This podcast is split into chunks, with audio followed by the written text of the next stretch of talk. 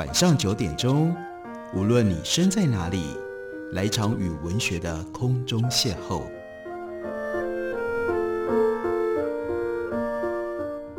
杨照谈书，邀您一同遨游文学世界，认识古今中外的经典之作。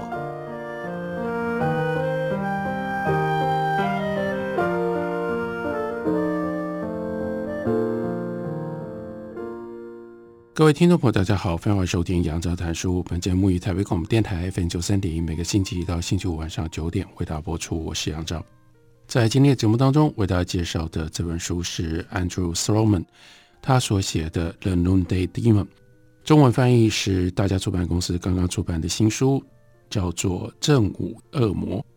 正午恶魔在讲的是什么呢？是讲的是忧郁症，而作者 Andrew Solomon 他自己本身曾经是重度的。忧郁症的患者，所以这本书对于忧郁症的刻画跟描述以及探索极其全面。这是很单纯从精神医学或者是心理学客观的来研究来描述忧郁症很不一样的一种切入点。也因此，在中文书名当中，副标题特别凸显了忧郁症的全面图像。Andrew Solomon 他对于忧郁症的描述跟探索的确非常的全面。我们可以举一个。特别的例子，他讲到了演化。关于忧郁症人事实地，我们知道搜罗。可是这个时候呢，我们要特别注意到，有演化学家开始把注意力转移到去探索为什么会有忧郁症。所以这个问题的关注源自于历史，演化生物学对于事物如何演变成为今天的样子提出了解释。所以，包括人为什么会有很多的功能机制，这都有演化上的道理。那但是，例如说忧郁症，就造成了演化学上面绝大的困扰，因为目前看起来有很庞大的人口比例都出现了这种显然令人不得不觉得不舒服、讨厌，而且基本上看不出有任何正面作用的状况。忧郁症。在我们的演化上面，曾经给人带来什么样的优势吗？如果它只是一种人性的缺陷，那为什么在演化的过程当中没有被淘汰？那为什么某一些症状会同时一起出现？这种疾病它的生物演化是怎么来的？那它有它社会演化的这一部分吗？要回答这些问题，就必须要先检视比忧郁症更早出现的疑问。从演化的角度要来看的话。那我们先探索人为什么会有心情，人为什么会有情绪，大自然为什么会在演化的过程当中给了我们对于痛苦、绝望、挫折、沮丧、焦躁、易怒这种种不同的情绪？为什么它会在我们的人的心里面？为什么它会在我们的人的身体里面？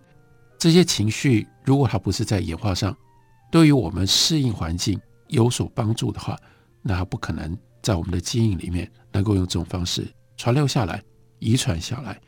相对而言，为什么在人的情绪当中，那个负面的很多，正面的，例如说快乐、愉悦，却比较少？检视和忧郁症有关的演化问题，其实呢，有一个更根本的作用，它可以探索我们生而为人的最根本的意义。生而为人，一定有感觉，感觉呢是来自于我们的动物性，这是动物最基本的反应。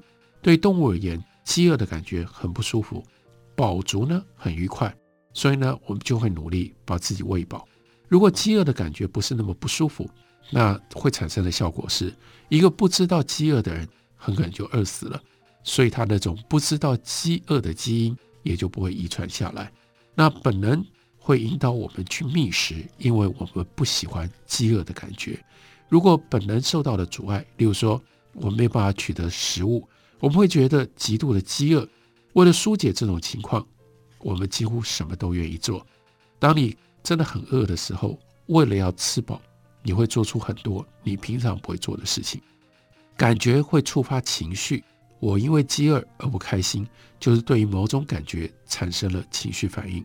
在观察跟实验当中，我们可以发现，昆虫还有很多无脊椎动物，似乎都有感觉，也会回应感觉，所以我们很难说联系着感觉的情绪到底是在演化上从哪一种等级的动物开始的。情绪并不是最高等的哺乳动物独有的特性。不过呢，如果我们要用情绪来形容阿米巴虫这种变形虫的行为，当然并不恰当。我们往往受到这种可悲物谬的折磨，我们有那样的一种拟人的倾向，我们会脱口说出说，如果一个植物呢，因为你养它的时候没有给它足够的水，我们会说，哎呀，它很不开心的垂下头来，或者是一辆车常常熄火，我们就说它好像气呼呼的。我们要区分哪一些是投射，哪一些是真实的情绪，其实并不容易。成群涌现的蜜蜂是在生气吗？鲑鱼逆流而上，表示它们很有决心吗？如果情绪比感觉更复杂，那么心情就比情绪还要更加的复杂了。演化生物学家 C.O.M. Smith 他曾经形容，情绪就像天气，现在有没有下雨？心情就好像气候，这是 weather 跟 climate 中间的差别。也就是气候，我们会讲的是这个地区是不是比较潮湿多雨，像是台北，每到了冬天，因为东北季风的关系，我们的气候就是潮湿多雨，而天气则是今天是不是出太阳，即使是在台北的冬天，有的时候下雨，有的时候不下雨，情绪状态显示出来，我们对于感觉的各种不同的反应，心情。则是持续的情绪状态。心情虽然由情绪构成，但是呢，它脱离了直接的诱发的因素，好像有它自己的生命。一个人可能因为饥饿而不开心，心情变得焦躁易怒。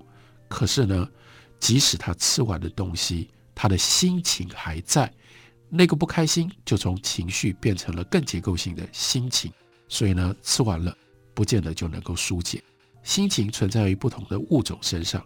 一般来说，越高等的物种，它的心情就越不受直接外在的因素所影响。人类尤其如此。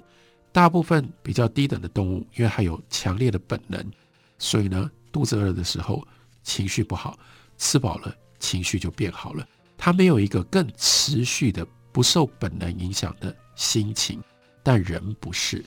这也就联系到了忧郁症。所谓忧郁症，其实也就是那样一种不舒服、不好的心情，一直跟着我们，不愿意离开。即使是没有忧郁症的人，你偶尔你也会心情抑郁，因为一点点区区的小事，就突然想联想到生命有限，突然感时伤世，突然慨叹人生无常，而感到悲伤不已。有的时候，甚至连这样的一种引动的原因都没有，无故就觉得情绪低落。可是，一般来说，如果阳光出来了，阳光明亮，一切感觉好像都变好了，处处都有希望。过往似乎只是今天的灿烂和明天的辉煌之间的一个小序曲。即使经常闷闷不乐的人，有的时候，当冬天阳光出来的时候，心情也会因此而好转。人为何会这样？是生化学跟演化学的谜团。情绪在天择上。它的优势比较显而易见，但是心情就没有那么明白了。从演化跟生理的反应上面来看，忧郁症到底是什么？它是像癌症一般的这种细胞上的错乱吗？还是像我们呕吐一样，是一种身体自我保护防御的机制呢？演化学家现在认为，忧郁症出现的频率太高，所以我们不能把它当做一种 disorder，它不是没有 function，它也不是。malfunction，或许忧郁涉及的机制在某一个阶段应该要有一种繁殖上的优势，所以它会传留下来，而且在人的基因当中有这么高的比例。我们看到有四种可能性，每一种呢至少都部分真实。第一，在人类之前的演化阶段，忧郁有它的功能，但是呢，就像熊猫退化了的大拇指一样，现在用不着了，它这是一个遗留物。这是第一种可能，第二种可能是现在生活的压力跟人类演化出来的大脑出现了不相容的状态，由于我们今天所作所为都不符合人类原来演化的目的，所以产生了不适应的忧郁症。第三种可能是，忧郁在人类社会里面其实是它有实用的功能，也就意味着忧郁有的时候是好事，所以它是有真实的优势的。最后一种可能性，跟忧郁相关的基因跟生物的构造，也关系到其他更有用的行为跟感觉。忧郁是大脑生理里面一种有用的变异所带来的衍生的结果。忧郁一度有它的实用功能，只是如今失去了作用。也就是忧郁其实是一种残留的遗迹。这个想法可以从我们很多残留的情绪反应当中得到印证。人们对于汽车跟灯泡插座等真实的危险没有天生的恐惧，但是呢，你会害怕，并不是真的能够伤害你的蜘蛛跟蛇，不是吗？我们在路上看到这么多的汽车，我们会意识到每一个汽车都带有足可以毁灭我们的这种能量，它随时可以把我们撞死，所以你就害怕汽车，然后走在路上有恐慌症。我们不会。灯泡插座那里面就离我们这么近，我们手指稍微靠近，里面的电压随时可能让我们电击，不只是不舒服，还有可能让我们休克。我们也不会害怕。但是你看到蜘蛛，你到底在怕什么？你看到蛇，到底在怕什么？这就是演化跟我们现实的环境脱节了。那是一种残余。以前的人害怕蜘蛛，害怕蛇。我们现在大可以不必要害怕蛇跟蜘蛛，但在我们的演化的残余，我们还是有这样的一种反应：看到蜘蛛、看到蛇会害怕。所以，忧郁症、忧郁有可能也是这样的一种演化上面的残余。我们休息一会儿，回来继续聊。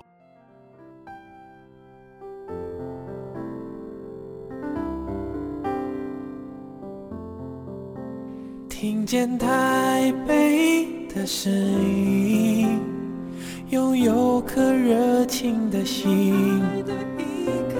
有爱与梦想的电台，台北广播 FM 九三点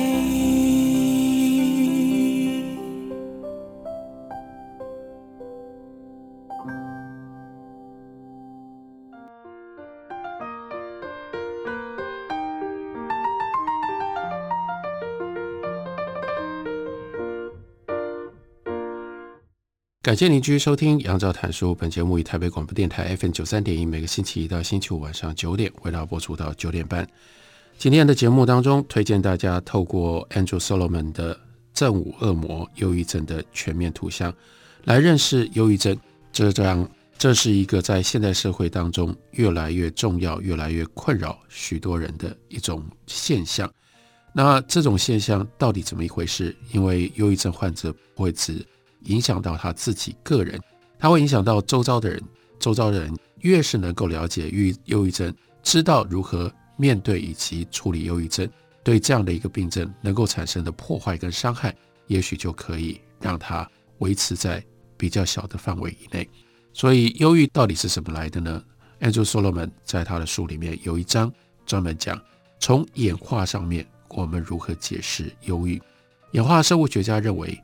某一些忧郁的形式对于原始阶级社会的形成是必要的。虽然低等生物以及某一些较高等的哺乳动物，例如说红毛猩猩，喜欢独来独往，但大部分的高等动物还是会形成社会的群体，如此才能够更有效地防御掠食者顺利取得资源，同时得到更多繁殖的机会，而且还可以合作狩猎。人也是这样，毫无疑问，这种演化上面的。天择适应，偏好群集，而且人类有非常强烈的群聚的冲动。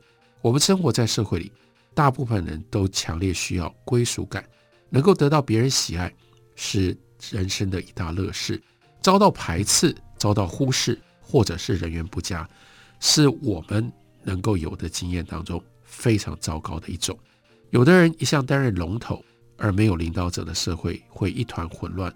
很快就分崩离析，个体在团体当中的地位当然会随着时间而改变。面对挑战的时候，领导者就必须要保护自己的地位，直到最终被打败为止。在这样的社会里，忧郁对于解决权力冲突非常重要。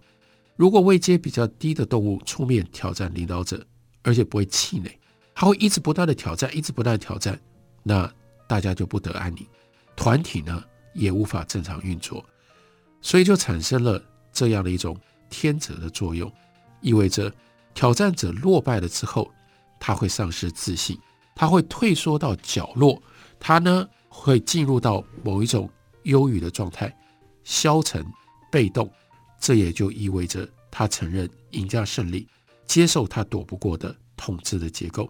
从输者借由服从权威，让赢家不必非得要消灭他或者把他赶出团体。所以适度出现这种轻微到中度的忧郁，可以让注重阶级的社会达到社会的和谐。你被打败了，你在这里地位比较低。你就会用忧郁表现出来，而忧郁让你消极，让你被动，你就不会再去挑战，你就不会再捣蛋。所以在这种状况底下，这个社会就产生了这种有效的秩序、有效的阶级的结构。借由这种阶级的结构，让大家可以合作，让领导者可以有效的领导。所以在这种状况底下，整个群体内部这种忧郁的基因就可以借由。得到更多的资源，然后群体内部的繁殖的机会就这样传流下来。忧郁症患者经常复发，也许表示败战者要避免再度争斗，来降低对于自身的伤害。演化学家说，大脑中心经常会检视一个人的相对地位，这是本能的，这不是我们需要刻意的自觉去运作的。我们都是遵循的这种内在的内化的。阶级观念在运作，大部分动物会根据战斗的结果决定如何看待自己的位阶。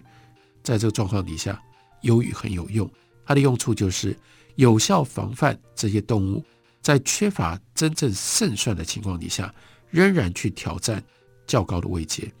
他必须要衡量，因为被打败了，他会陷入到忧郁当中，所以影响他讨厌忧郁的这种状态跟这种情感。所以，当他要去挑战的时候，他会 think again，先确认是有胜算，不会被打败的时候掉到这种忧郁的环境里面，他才去挑战。如果没有这种忧郁的作用的话，包括我们看到有一些小孩或者一些动物，他明明不会赢，却一直来乱，一直来乱，一直来乱。我们知道，这个时候整个群体就会陷入到高度不安的情况底下。用这种方式，群体得到了和谐，所以呢，忧郁会包含焦虑的成分和害怕遭受猛烈的抨击，以及被群体排挤是彼此密切相关的。无论在动物的社会，或者是狩猎采集时代的人类社会，这样的情况都会带来毁灭性的效果。如果你被从群体里面赶出来了，你得不到群体的这种资源跟保护。你很可能就活不下去，所以这样的一种演化的过程留下来，在我们身上有了忧郁症的因子。今天的社会有很多外部结构性的原则，用这种特定的论点来说明忧郁的演化结构，跟我们在现代社会所体验到的忧郁症，但是它是有距离的。群体的结构是由体能来决定的。借由在打斗当中击败或者是削弱另一方，来显现自己的体能。那我们看一下人类的忧郁症和动物模式之间的关联，我们就会发现，在人类社会里面，成功并不取决于贬抑他人，而取决于自己的行为。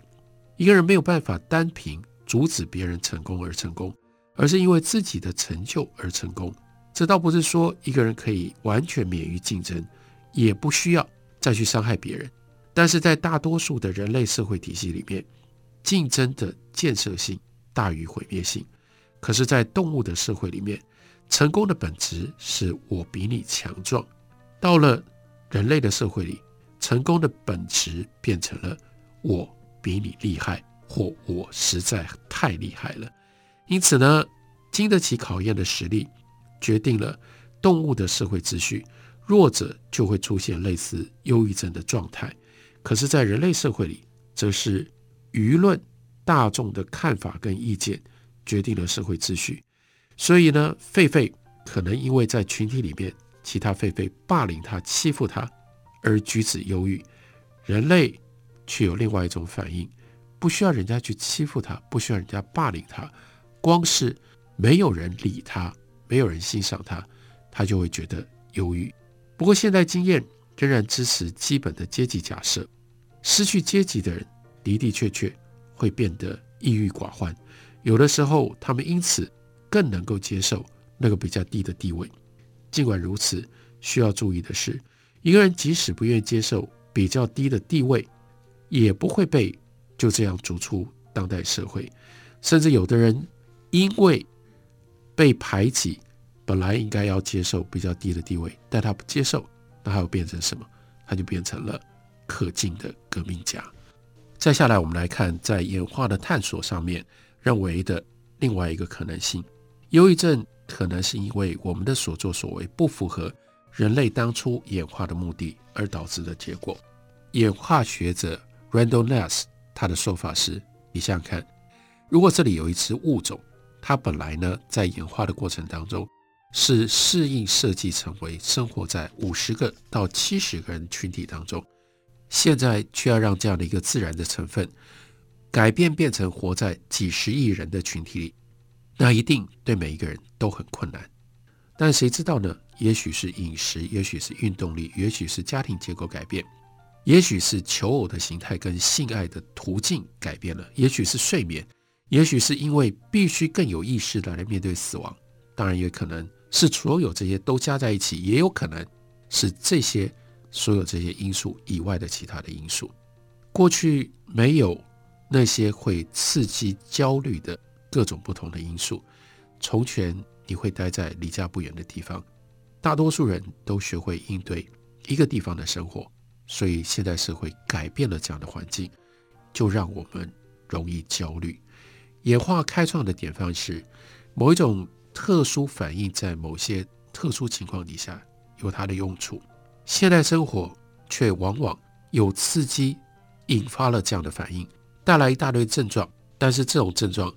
在改变了的工业社会、都市环境里面是没有用处的。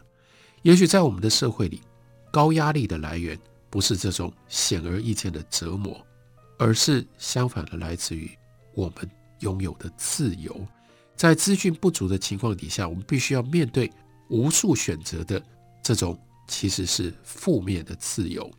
在荷兰心理学家 Van der Berg 他的著作叫做《The Changing Nature of Man》。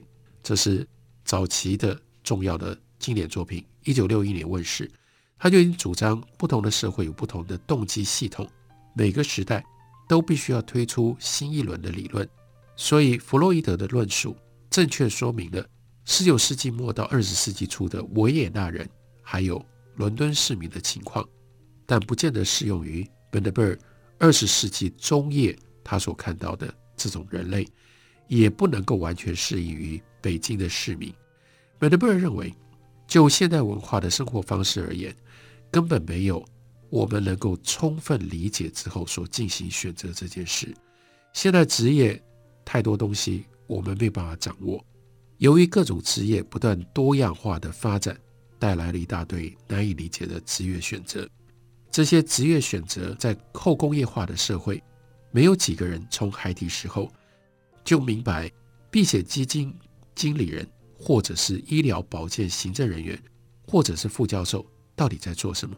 也很难想象自己从事这些行业会是什么样的状况。所以，我们有太多太多的选择。当我们选择的时候，我们根本不知道后果，因而这个后果所带来的各种不同的刺激，就逼着我们在生活里有太多太多的挫折。这些挫折堆积了，于是，在演化当中。来帮助我们处理这个环境的忧郁，这个时候就瘫痪了我们。从演化的角度，忧郁有很多很多可能的来源，但是我们真的需要去探索，因为只有这样探索，我们才能够解释得更清楚。在今天的社会环境底下，我们到底如何面对处理自己的忧郁症、忧郁状态，或者是身边的人，这个社会这个群体总体当中的强烈堆积的这种忧郁的心情跟忧郁的态度。介绍给大家，推荐给大家，Andrew Solomon 所写的《正午恶魔》，完整的来认识什么是忧郁症。感谢你的收听，下个礼拜同一时间我们再会。